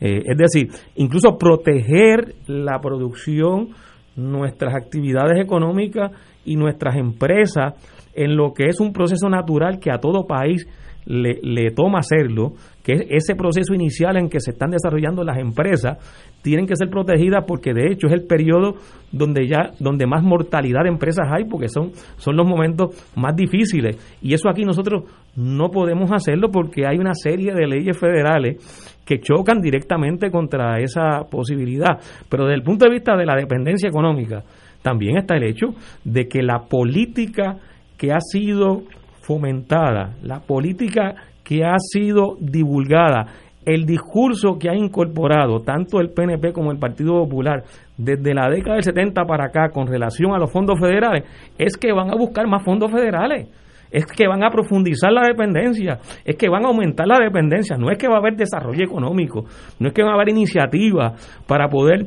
generar actividades industriales en Puerto Rico y actividades económicas en distintas áreas de lo que puede ser el potencial económico nuestro, no, no, es concentrar y aumentarle el volumen al tema de la dependencia económica. En el caso del Partido Popular no solo porque eh, a la larga de estas décadas creen eso, sino que lo utiliza también para contrarrestar la política del PNP que sí cree ideológicamente en eso y el Partido Popular cae en ese chantaje y entonces promete igual o más eh, en cuanto a la dependencia de federales que el PNP. Entonces, la, la dependencia no es una estrategia de desarrollo económica. Perdóname, José, y termino eh, para que tú hagas la intervención. La dependencia no es una estrategia de desarrollo económico. De hecho, los programas de asistencia a la pobreza tienen que ser de manera eh, limitada, tienen que ser eh, temporales, porque si no se convierten en la reproducción de la pobreza. Eh, no pueden ser permanentes como ha sido en el caso de Puerto Rico, que se ha convertido en permanente. Y se ha convertido en permanente porque el desarrollo económico no ha ocurrido y las deficiencias económicas no permiten que la población en su totalidad o la población en una gran cantidad de los que estén en condiciones de aportar económicamente pueden aportar porque no existen las posibilidades de que eso ocurra. Senador. Bueno, yo estoy de acuerdo con Tato en una cosa, y es que obviamente los, programas de beneficencia social, eh, de ayuda de los Estados Unidos, están diseñados para los Estados Unidos. Es el país más rico del mundo, con una realidad social distinta, generalmente, ¿no? En, los estados, que siempre hay excepciones. Y cuando tú aplicas esas ayudas a un lugar más pobre, como Puerto Rico, pues te crea una distorsión que, es un problema, no hay duda de eso. Pero yo no puedo negarme a recibir una ayuda que va a llegar para las personas pobres aquí por el hecho de que vengan diseñadas de una manera en la que yo no estoy de acuerdo. Porque la realidad es que son miles y miles de familias en Puerto Rico que viven y, que pueden comer gracias a esos programas. Por lo tanto, tengo que aceptarlos como vienen. Eh, quisiéramos que fuese, que fuese distinto en un país ideal, con riqueza, pues yo podría diseñar otra cosa. Pero en Puerto Rico no hay, ni en ningún lugar en el Caribe y en pocos lugares en el mundo, el dinero para llegar a esas familias como se recibe en Puerto Rico. Eh, es la realidad, ¿no? Y, y yo no soy estadista, y ustedes lo saben, pero yo no puedo negarme a esa asistencia. En Puerto Rico tenemos una posibilidad de desarrollar una economía de exportación somos parte de unos tratados de libre comercio. De hecho, en el CAFTA incluimos a Santo Domingo, a la República Dominicana, por petición de Puerto Rico, y, lo hizo el gobierno federal, y yo estuve allí en Washington cuando eso pasó y fui a las reuniones. Eh, eh, eh, yo era un abogado recién graduado, pero, pero participé de eso. Y mira, ¿sabes qué? Se incluyó Santo Domingo porque Puerto Rico lo pidió en el, en el Tratado de Libre Comercio de Centroamérica. ¿Y qué hemos hecho con eso? Nada, nada. ¿Sabes? Simplemente es que nos recostamos. Entonces ahora, pues los empresarios dominicanos venden en Puerto Rico y nosotros no vendemos allá. Eso no es culpa tanto de, del estatus, es culpa de nosotros. ¿Por qué no hacemos algo con eso? Entonces, eh, decimos que no podemos hacer tratados comerciales con China. Bueno, pues está bien. Pero ¿qué hacemos con lo que hay? No, no hemos hecho nada y entonces seguimos con la cosa del estatus, cuando el principal problema es nuestro, es de voluntad. Y, ahí lo dejo. Muy bien, senador. Eh, quédese en la línea si, si le permite el tiempo, pero yo sé que usted. Si no, no, me arresta. Muy bien, este, vamos a una pausa, amigos, regresamos con Fuego Cruzado. Esto es Fuego Cruzado por Radio Paz 810 AM.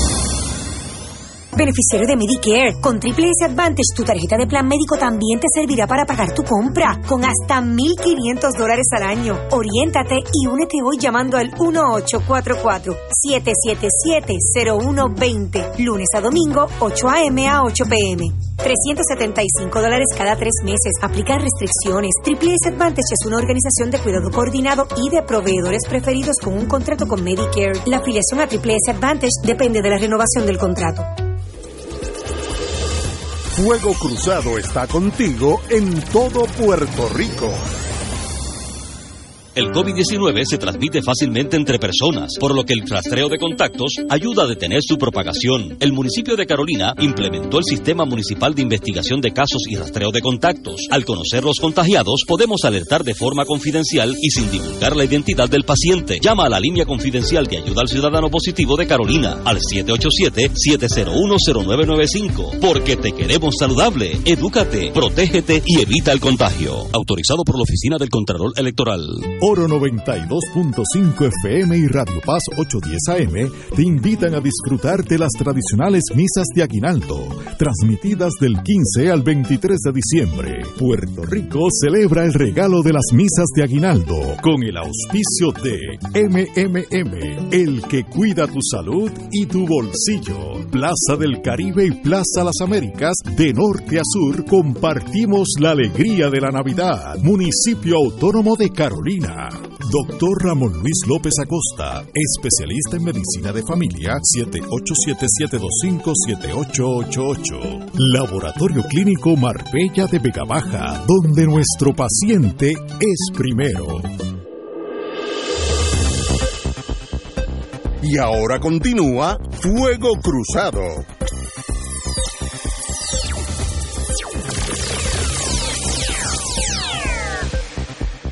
Amigos, amigas, yo tal vez los sorprenda a ustedes con mi visión sobre esta emigración puertorricense, vamos a ponerla así. Estábamos hablando de San Juan, donde durante la transición hacia el nuevo gobierno del señor Romero, pues se está hablando de que Puerto Rico, San Juan está perdiendo población y eso lo sabemos todo hace 10, 15 años. Y yo no sé si eso es importante o es irrelevante. Si lo miras de punto de vista que eres parte integrante de la nación americana. Yo sé que ustedes parten de otra premisa, pero síganme por ahora, inarguendo por ahora. Cuando yo trabajaba con General Electric, yo fui a ciudades, esas de Midwest, que estaban casi abandonadas, porque la economía se forjó y, averiguó, eh, generó otra fuerza que generaron otras ciudades. Por ejemplo, cuando eh, los trenes eran los que llevaban el ganado para matarse en Chicago, Cincinnati, Cleveland, pues habían esas ciudades estaban en un boom, etcétera, etcétera, y toda esa ganadería del oeste de los Estados Unidos corría por esos rieles hasta llegar a esas ciudades. De momento alguien pensó que si se mataban esas reses en Texas, en Oklahoma, etcétera, etcétera, Utah, eh, pues como ya los furgones eran refrigerados, podían llegar al mercado eh, sin tener que enviar la vaca en sí viva hasta Chicago, donde se mataban. Y entonces una, una despoblación de varias ciudades. Pero eso es irrelevante, porque esos americanos se fueron para otros estados. Es, como si yo me fuera de aquí, si lo mira nacional micro Puerto Rico, yo, yo trabajo en San Juan y mañana consigo un trabajo en Adjunta. No ha pasado nada. Pues yo sigo en Puerto Rico. Yo estoy pensando ahora como nacional norteamericano. Se fueron unos 500 mil puertorriqueños a Estados Unidos. No es que emigraron a Francia, se fueron dentro de la nación que los cobija. Eh, si usted quiere ser independiente, eso también yo lo respeto, no tengo problema con eso. Pero en este sistema, si usted vive en San Juan o vive en Corpus Christi, Texas, y de ahí se muda al otro día a Hawái, es lo mismo, está dentro de la nación. Y hay ciudades por factores económicos o políticos que, que suben y bajan. Eh, Boston se ha mantenido estable, una economía estable, y, ni ha subido ni ha bajado. Pero hay ciudades, eh, Hartford, Connecticut, ha bajado considerablemente porque la economía se mudó para el sur como ellos llaman, de Sunshine States. Y muchas de las plantas que cuando yo empecé en General Electric estaban en New England por razones mayormente económicas. Eh, emigraron al sur o, fuera de, los Estados Unidos, muchísimas. Eso no es emigración para mí pensando como norteamericano. Eso es una nueva localización del ciudadano. Fue diferente sería si yo en Puerto Rico, por razones económicas, me voy a vivir a México, pues eso sí, cambia la ciudadanía, digo, el pasaporte, etcétera, la ciudadanía, yo creo que yo, yo en México en dos semanas soy mexicano, me, acostumbro, eh, pero porque la cultura es similar, pero no es la emigración que hay una connotación en Puerto Rico como muchos puertorriqueños consideran Puerto Rico un país totalmente diferente a Estados Unidos, el trasladarse a Minnesota es como si se hubiera ido a Alemania. Y no lo es desde el punto de vista norteamericano. Eh, estamos hablando de dos cosas.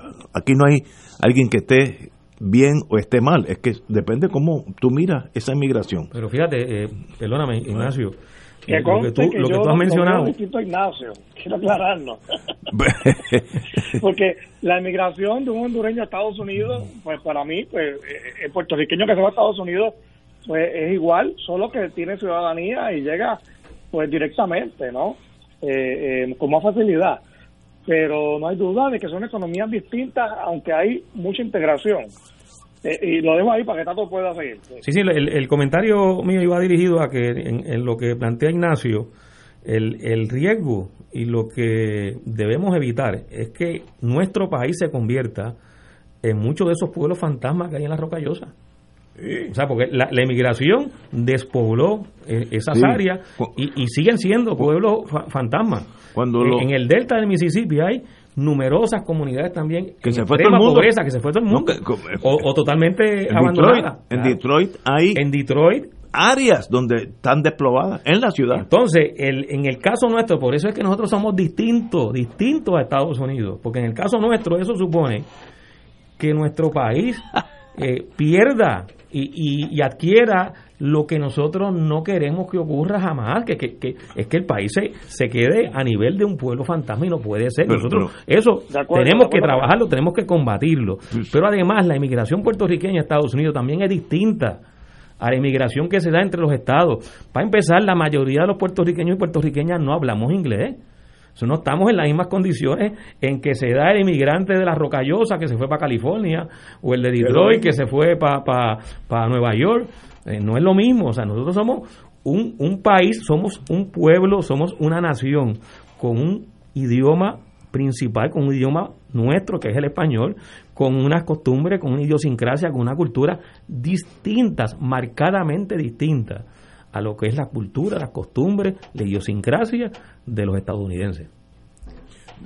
Si lo miras desde el punto de vista independentista, tu análisis es totalmente correcto. ¿Sabes? Yo lo estoy mirando a la inversa, es que si yo trabajo aquí o en Salt Lake City, que me moriría de pena, porque ahí me sale el indio de adulta, en Salt Lake City, pues eh, es, nada, desde el punto de vista norteamericano ambos tienen razón, o sea, yo estoy escuchándolos. Eh, eh, Tato y tú tienen razón en, eso. Eh, y fíjate, lo voy a explicar. Lo que tú dices, Ignacio, es, es la realidad desde el punto de vista político, legal, en los Estados Unidos. El puertorriqueño se muda de aquí a Orlando, a Houston, a Los Ángeles, como quiera, por razones económicas, como tú dijiste. Igual que pasa con el de Detroit porque tenemos libre movimiento en los Estados Unidos. Lo que dice Tato es la cosa económica, que también tiene razón, y es que está emigrando, se nos está yendo el capital intelectual, el talento se nos va, de jóvenes que son talentosos y de repente en Orlando lo tienen un trabajito mejor y se van para allá porque en Puerto Rico no encuentran la oportunidad. Eso es correcto. ¿Y de qué, se, de qué se trata la política? Pues de crear oportunidades para los jóvenes, de empleo, educativas, para que no pase eso, porque eso es grave para, para, para el país, ¿no? Compañero Muriente. Sí, de la misma manera que hace algunas semanas parecía que volvíamos a las esencias mismas del debate cuando hacíamos todos aquellos análisis sobre el tema de la bandera. Eh, aquí de repente es que en el colonialismo inevitablemente tenemos que ir eh, reincidiendo ¿no? en análisis de aspectos esenciales. En este, en este caso, el tema de ciudadanía y nacionalidad. Eh, es bueno recordar que en el año 1917 lo que la ley Jones le impuso al pueblo de Puerto Rico no fue la nacionalidad estadounidense, fue la ciudadanía estadounidense. O sea, nosotros somos ciudadanos estadounidenses, pero nosotros no somos nacionales estadounidenses. De hecho, el propio pasaporte, cualquiera que tenga un pasaporte de Estados Unidos, busque en las primeras páginas, hay un párrafo donde la agencia a cargo le pide a quien atienda al usuario del pasaporte sea ciudadano o nacional, dice el pasaporte, porque distingue entre la condición nacional y la condición ciudadana. O sea, yo no tengo ningún problema en reconocer el hecho histórico de que eh, en el año 17 eh, el artículo quinto de esa ley hizo que nosotros nos convirtiéramos por virtud del Congreso de Estados Unidos en ciudadanos de Estados Unidos. Ahora, nacionales de Estados Unidos son los estadounidenses, no nosotros. Eso por un lado.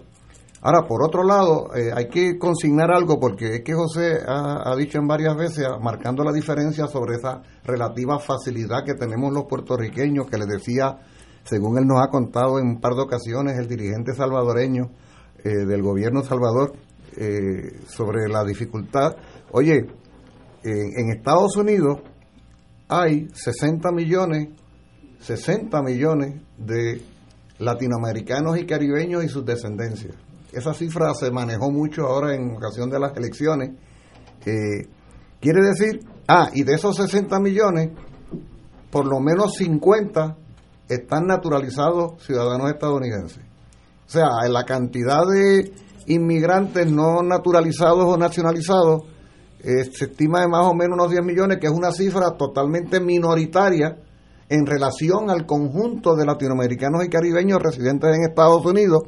Eso es lo que explica, según los análisis de muchos analistas en el tiempo electoral, de que para millones de latinoamericanos y caribeños sus problemas principales no eran inmigración, sino que era salud, era educación, era vivienda, porque ya están de alguna manera insertados en aquella sociedad y no son ilegales, lo que estoy queriendo decir, no son ilegales. La inmensa mayoría de los ciudadanos latinoamericanos y caribeños que viven en Estados Unidos no son ilegales.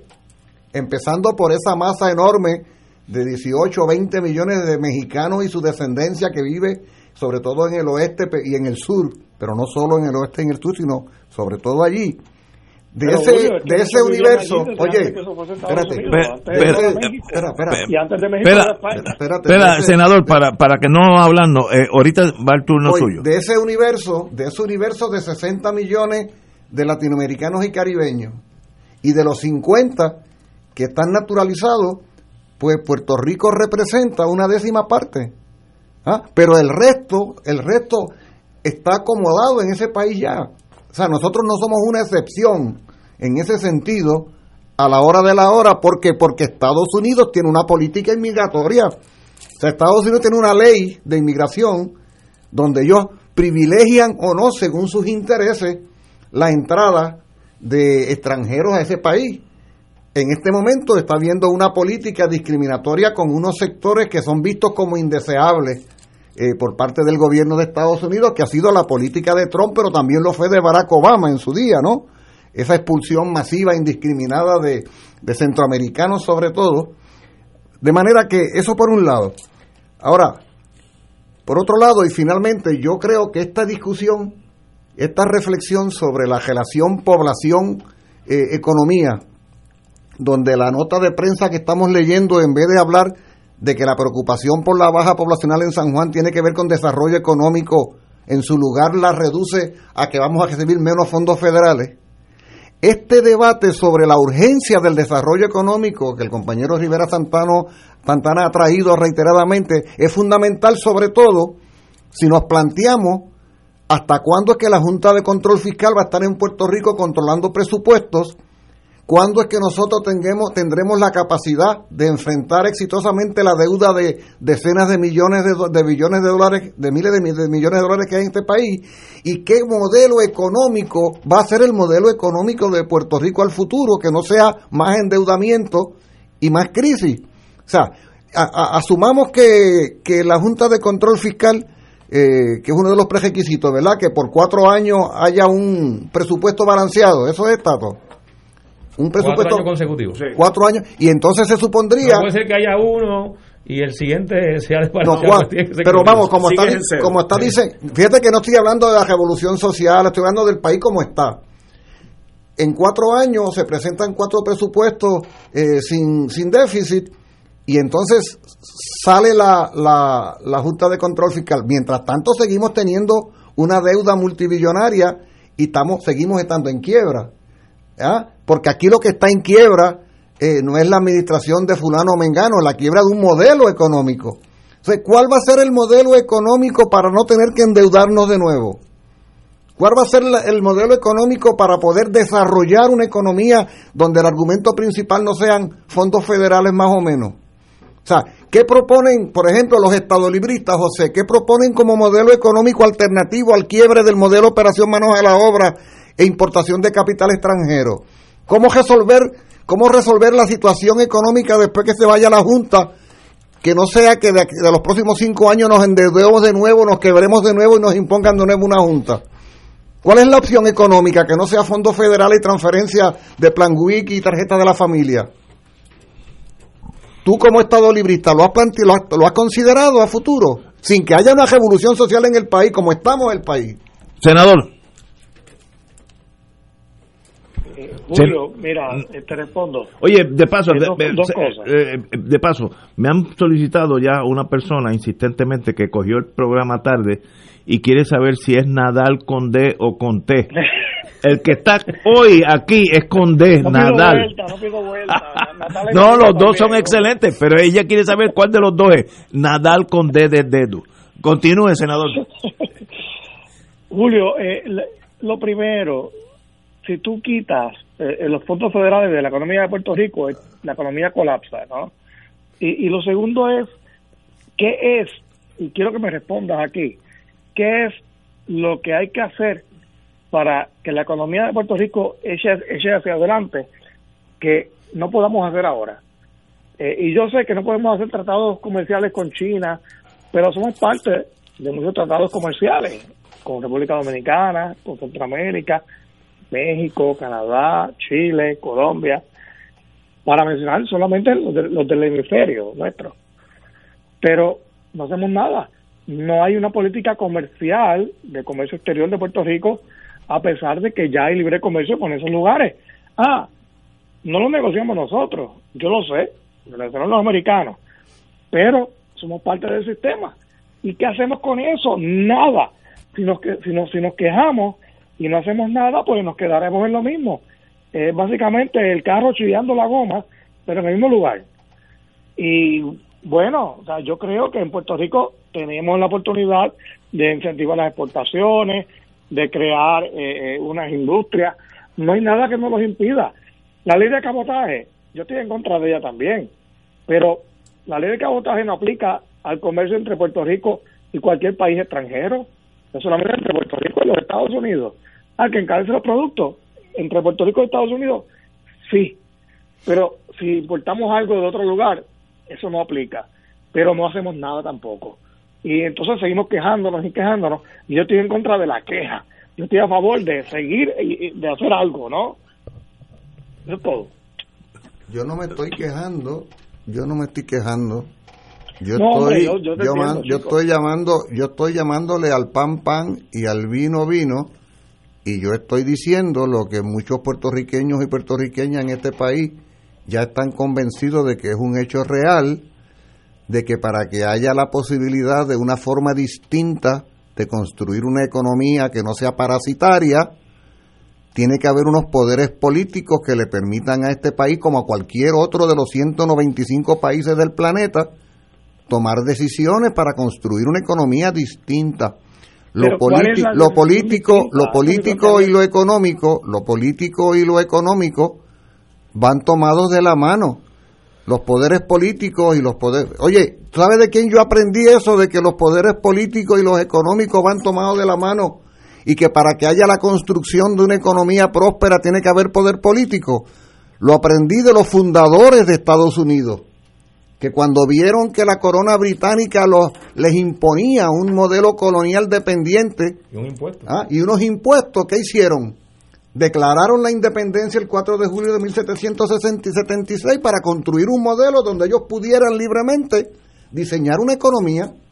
Pues mira, en ese espejo yo creo que debiéramos mirarnos en la declaración de independencia de las 13 colonias y así seríamos unos leales estadounidenses desde la arrancada. Unos leales a los independentistas estadounidenses que no eran ni anexionistas ni colonialistas, eran independentistas. Pero yo creo que esa es la, esa es la ruta a seguir. Si, si, si las 13 colonias no se hubieran planteado el quiebre político para poder avanzar económicamente, todavía serían colonias de la corona británica. Tato. Bueno, yo eh, tengo dos comentarios. En primer lugar, para tomar decisiones como la que plantea el compañero José Nadal, eh, hay que consultar a la Junta de Control Fiscal.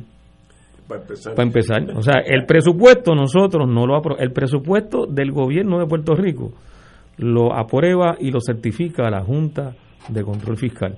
Y entonces si, por ejemplo, quisiéramos crear eh, oficinas comerciales como en un momento la hubo, la hubo en Colombia, en República Dominicana.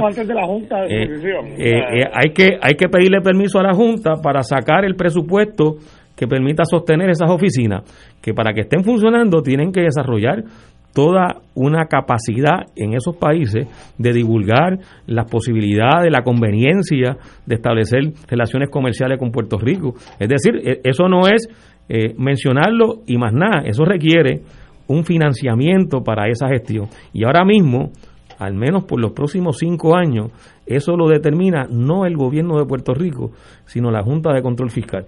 Ahora, eh, José, yo creo que tú estás reconociendo cuando plantea que somos nosotros los que no hemos hecho nada, lo que estás reconociendo es que tanto tu partido como el PNP no han hecho nada, porque son los que han estado en el gobierno de Puerto Rico. Ah, bueno, eso es otro tema. O sea, eh, eh, yo creo que estás un poco reconociendo también el fracaso de visión y el fracaso de iniciativa de los dos partidos que han estado en el gobierno de Puerto Rico. De acuerdo contigo. Que, de hecho yo reconozco y coincido contigo que falta de iniciativa han tenido. ok, pero el PNP el que pidió que se, que se eliminara la 936 el PNP fue el que, el que cerró las oficinas comerciales que tú mencionas ahora. No, el Partido Popular y el PNP no piensan igual. El Partido Popular piensa en las posibilidades de Puerto Rico actualmente. El PNP, su único programa es que llegue a la estabilidad. Y, y no hay ninguna iniciativa, nada, porque la estabilidad lo resuelve todo. Yo estoy en contra de eso. Yo creo que hay cosas que se pueden hacer y en eso es que el PPD cree. Pero, ¿Pero cuál es el resultado? De, la gestión del PPD. En Puerto Rico no podemos hacer nada cuando podemos hacer cosas.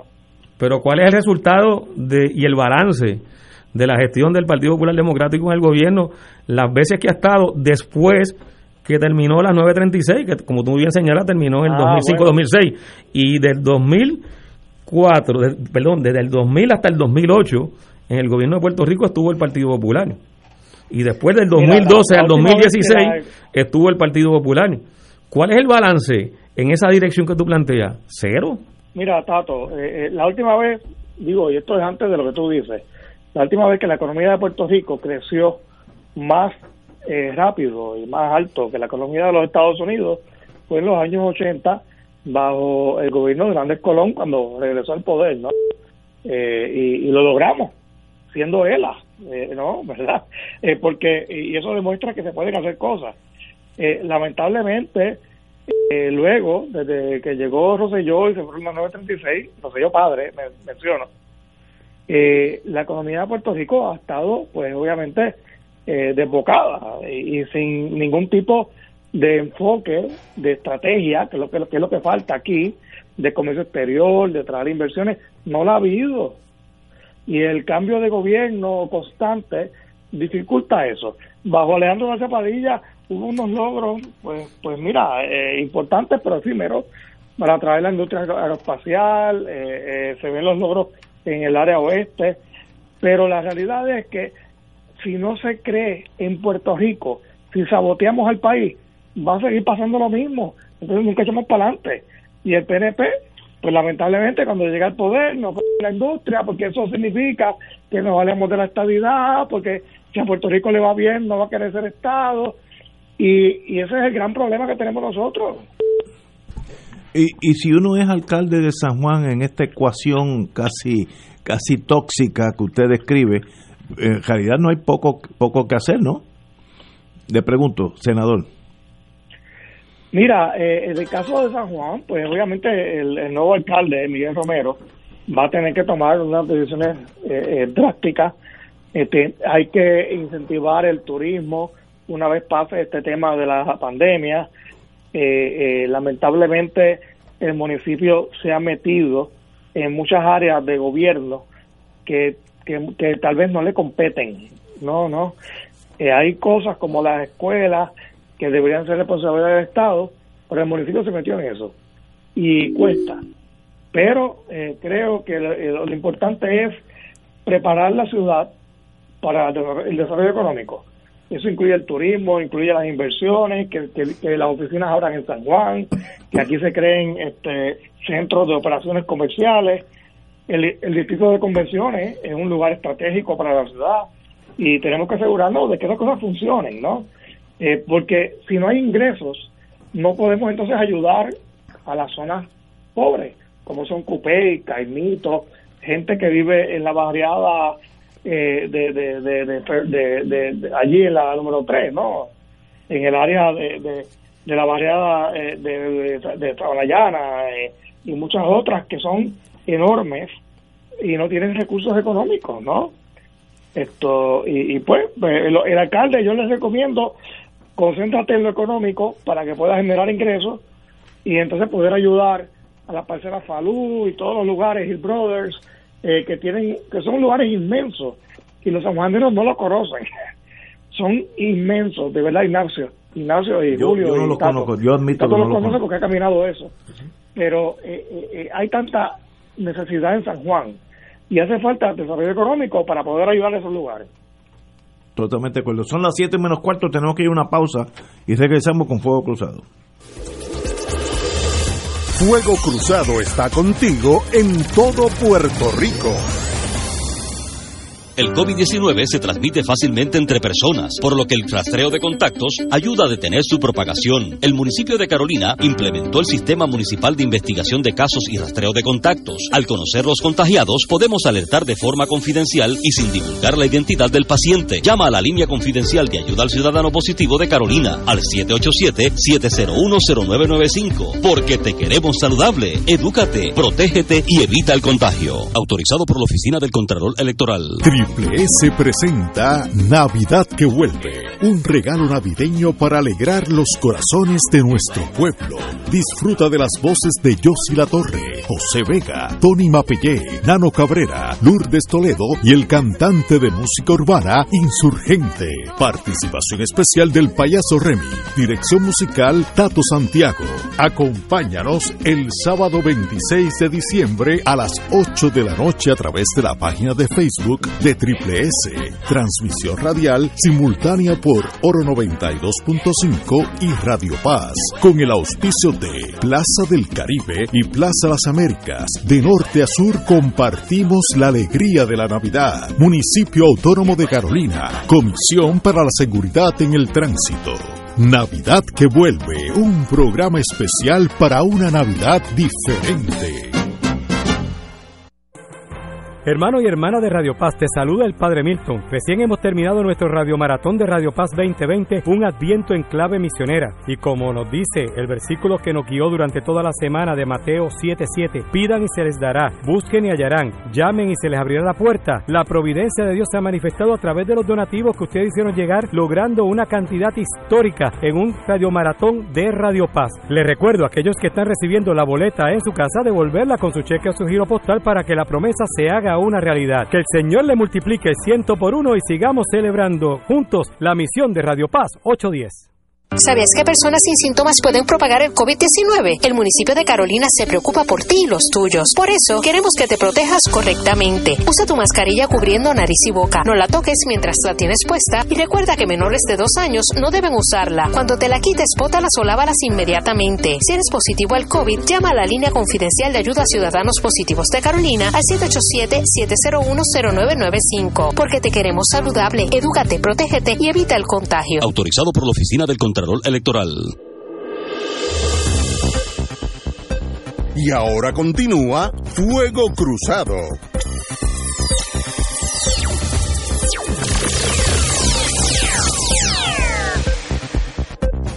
Estamos amigos y amigas, Fuego Cruzado, añadiéndole a la realidad nuestra, que no es, este año va a ser, digo, ningún año va a ser tan malo como el 2020, pero esperemos que el 21 nos sonría un poco mejor pero a punto de cerrar el Centro Comprensivo de Cáncer. Si no recibe unos 28 millones que no creo que lo vayan a recibir, en los próximos 14 días, este hospital tendría que cerrar sus puertas cuando llegue el año que viene, que es en dos semanas. Eh, si no restituyen los fondos asignados para el hospital, el Centro Comprensivo de Cáncer tiene que cerrar, afirmó. El hospital tendría que cerrar en los próximos 14 días este, por, por falta de fondos. La pregunta es, con la pobreza nuestra, esa institución valía la pena haberla creado cuando hay hospitales privados, auxilio mutuo, etcétera, etcétera, Pavía, que, que hacen esa función, o sencillamente es un lujo que empezó a forjarse cuando la economía no había colapsado y ahora tenemos ese elefante, elefante blanco sencillamente que no es viable económicamente. Debemos tener un centro comprensivo de cáncer. Bueno, si estuviéramos en, en, Cleveland, Ohio, yo diría que no hay duda, pero aquí ya hay que tener cuidado de vivir con lo que tenemos. Tenemos para eso el planificador, dígate. Bueno, yo para empezar eh, tengo que reaccionar planteando que no solo necesitamos un centro comprensivo de cáncer, sino otras instituciones similares que atiendan distintas enfermedades y distintos padecimientos que requieren investigación, requieren estudio y requieren además que se desarrolle un conocimiento nuestro eh, sobre la realidad eh, de cómo se comportan, cómo se originan, cómo surgen, eh, cómo se manifiestan esas enfermedades en nuestro caso. algo que ha estado mencionando, de hecho, con mucha insistencia recientemente con relación al tema de, de la pandemia del COVID-19, eh, un grupo creciente de, científicos puertorriqueños y puertorriqueñas que han estado insistiendo en la importancia de que en Puerto Rico se genere ciencia, que se produzca ciencia y se creen las instituciones para que nuestra actividad científica crezca, se profundice y pueda en ese sentido proveerle al país respuestas que son muy particulares a nosotros y que requieren en ese sentido que se dé ese tipo de actividad. Y en algún momento en el pasado había la intención de que eso ocurriera, de hecho mucho antes a que se creara el Centro Comprensivo de Cáncer. Estamos hablando de décadas atrás cuando se creó el Instituto de, Medicina Tropical, por ejemplo, eh, que, que, que tenía, o por lo menos se le percibía en esa, en esa dirección, con esa visión y con esa política de crear conocimiento, como también se ha hecho en otras ramas de nuestra actividad social, como lo se ha hecho a nivel, por ejemplo, de la actividad agrícola, que se crearon la, la, las actividades vinculadas, de hecho, a la Universidad de Puerto Rico, eh, que, que, logró generar una serie de producción de conocimiento científico eh, sobre la, la agricultura, como fueron las estaciones experimentales agrícolas.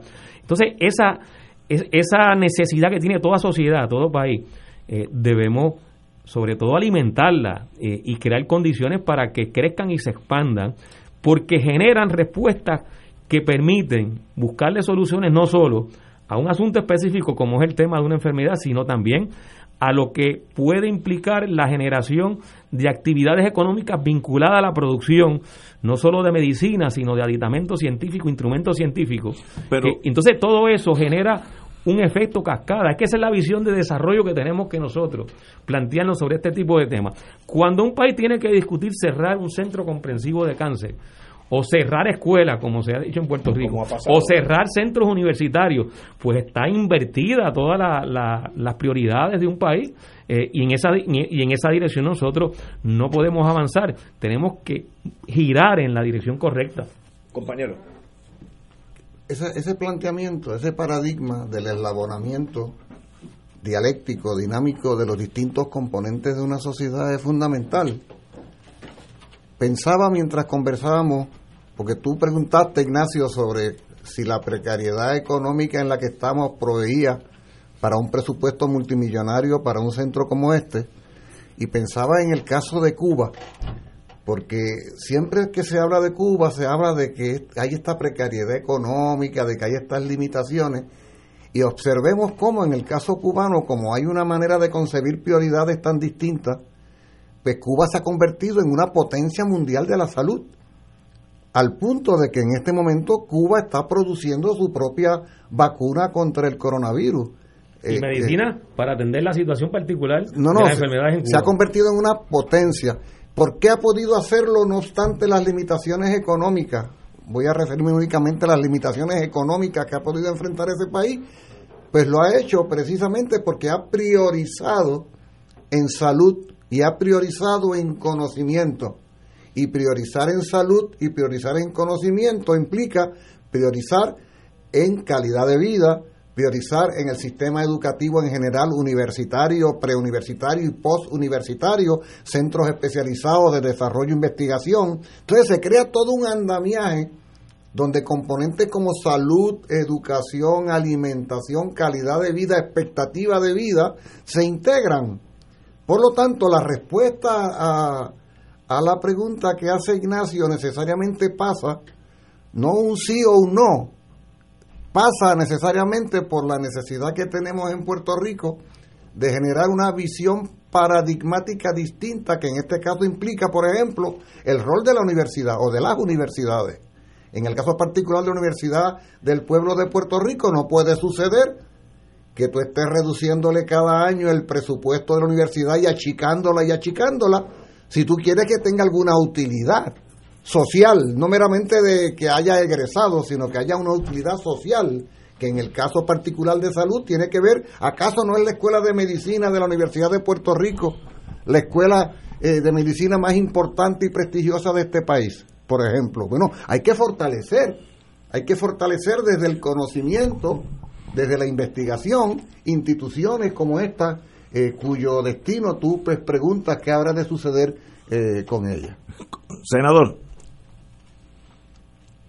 Pues mira, eh, eh, eh, de acuerdo con muchos planteamientos, pero a la misma vez, de nuevo, Ignacio, yo pienso que en Puerto Rico se pueden hacer tantas cosas, de veras, y en términos económicos, y entonces a mí me duele que entonces el independentismo utilice el discurso de los estadistas de que, ah, bueno, es que como somos colonia, aquí no puede pasar nada, pero hace falta política pública hace falta, hacen falta planteamientos. ¿Qué vamos a hacer con la política económica? Los, federales nos están apuntándonos, y repito, no nos están apuntando con una pistola para que no podamos hacer muchas cosas. Puerto Rico siempre ha tenido oficinas comerciales, Puerto Rico siempre ha tenido políticas eh, eh, económicas de, de, atraer la industria, eh, pero ¿y por qué ahora no? Porque hay unos partidos, el PNP en específico, que no creen en eso porque creen que si a Puerto Rico le va mal, eso nos acerca a la estabilidad. Esa fue ese es el pensamiento que trajo la, eliminación de los 36.